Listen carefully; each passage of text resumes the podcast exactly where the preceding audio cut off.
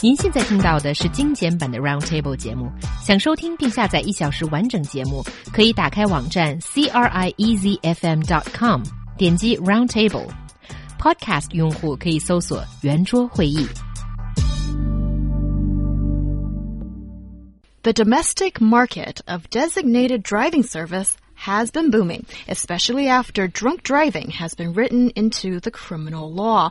But there are some pretty serious problems in the industry, including when these designated drivers are recruited, they don't even have the necessary credentials. How can we solve these problems? 自醉驾入刑以来，国内的代驾市场日益蓬勃发展，但有一些问题仍然根深蒂固。代驾究竟存在哪些问题呢？我们应该怎么才能解决这些问题呢？So first of all, I think we need to talk a little bit more about what 代驾 means. So these designated drivers, I do see them in business a lot more these days. Yeah, I never used this uh, service, but I do see um, the service being provided at restaurants. Basically, you know, like if you go out and uh, for dinner with a group of friends or you know classmates, and you want to have a good time, probably stay longer, and you drink, uh, you know, a cup of wine or Chinese baijiu, and then there's a danger, I mean, of driving back, or being caught by the policeman because you're violating the law. Uh, so you want someone, uh, basically will purchase a service provided by the restaurant or by a company. They say, and I will send a driver, uh, to drive you home, you know, at a certain cost. This is called, uh, you know, designated driving services here in China. It's kind of like Chinese unique uh, market, let's say. I'm not sure. At least I know, like Australia, I don't see this service, probably not US. But here in China, I think it's a, it's a, it's a, it's a, it's a consumption of baijiu, you know, it's, which is really strong. People tend to be, you know, affected very much by this, uh, yeah, and to add on to that, I think there's a culture thing in China going on as well. That is, um, if you refuse to drink at a dinner with friends or right. like colleagues or, you know, future mm -hmm. uh, business partners, and you say, no, sorry, I can't drink, or uh, I have to drive, I can't drink. And then the other party sometimes feel a little bit offended or just call you a buzzkill or you're not serious about doing business with us.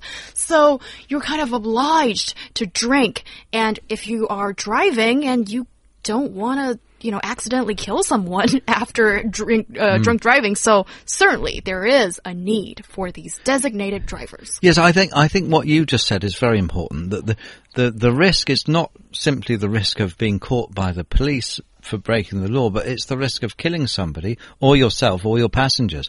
I mean, that's a serious risk here. You're right. It, it is different in Western countries. I can tell you what happened in the UK. Over a period of maybe 40 years, the government put on TV commercials day in, day out, night in, night out, year in, year out, decade in, decade out.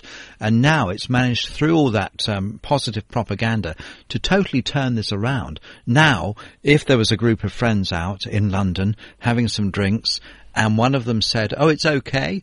I can I can drink and it'd be okay if I drive." Mm-hmm. The friends will turn on that person and say, "You're a very irresponsible human being." Um, what tends to happen in the UK and perhaps America is that one member of the group will be the designated driver if they're all going out for dinner, and maybe that person will have their meal paid for by the others even. Mm. So there's some advantage to being the designated driver as well. So I mean that's something that could be considered uh, as well, rather than hiring someone that might not have the credentials to do it.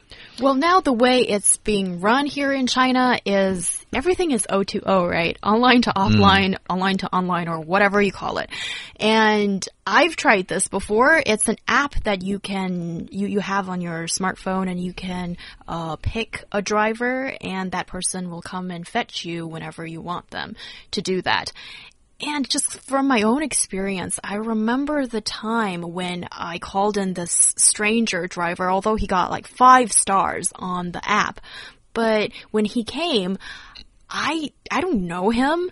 He's a man. I don't know, you know, with the stranger in a confined space, it's always just, you know, it's uncomfortable. Not, yeah, it's a little bit uncomfortable. So I made sure that I call my parents or you know a friend as I got into the car and say, "Oh, I'm on uh, in the car with this designated driver, whoever," and um, I, I quoted the number of that person's license thing, Hmm. and uh, I'll be home soon. Blah blah blah.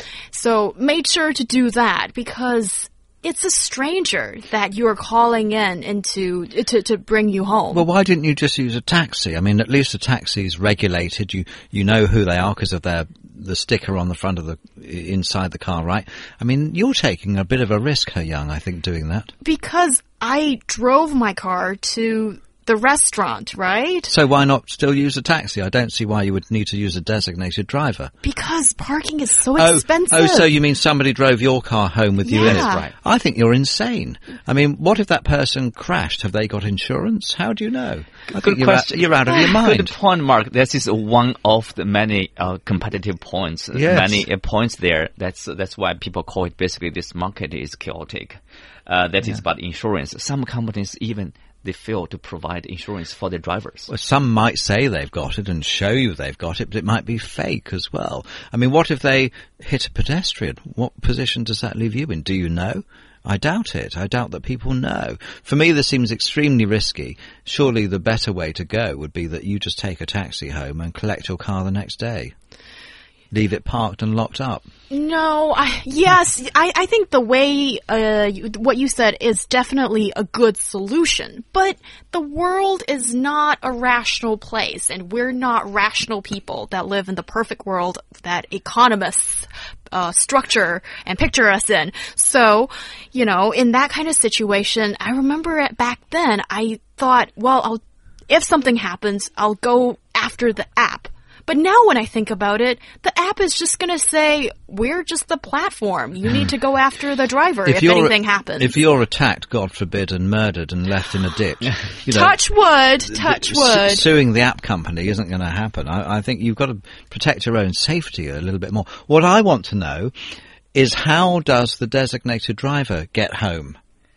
Oh, basically, uh, he needs to figure it out, but this designated driver, he brought in this little bike thing that can be folded. Oh. So that's how he does it. Uh, and my second follow-up question is, however the designated driver gets home, why don't we do that too? In other words, take a little folding bike on the back of in the back of your car, electrically powered, and head home on that. It'd probably be a heck of a lot safer than uh, risking your life with some unknown driver.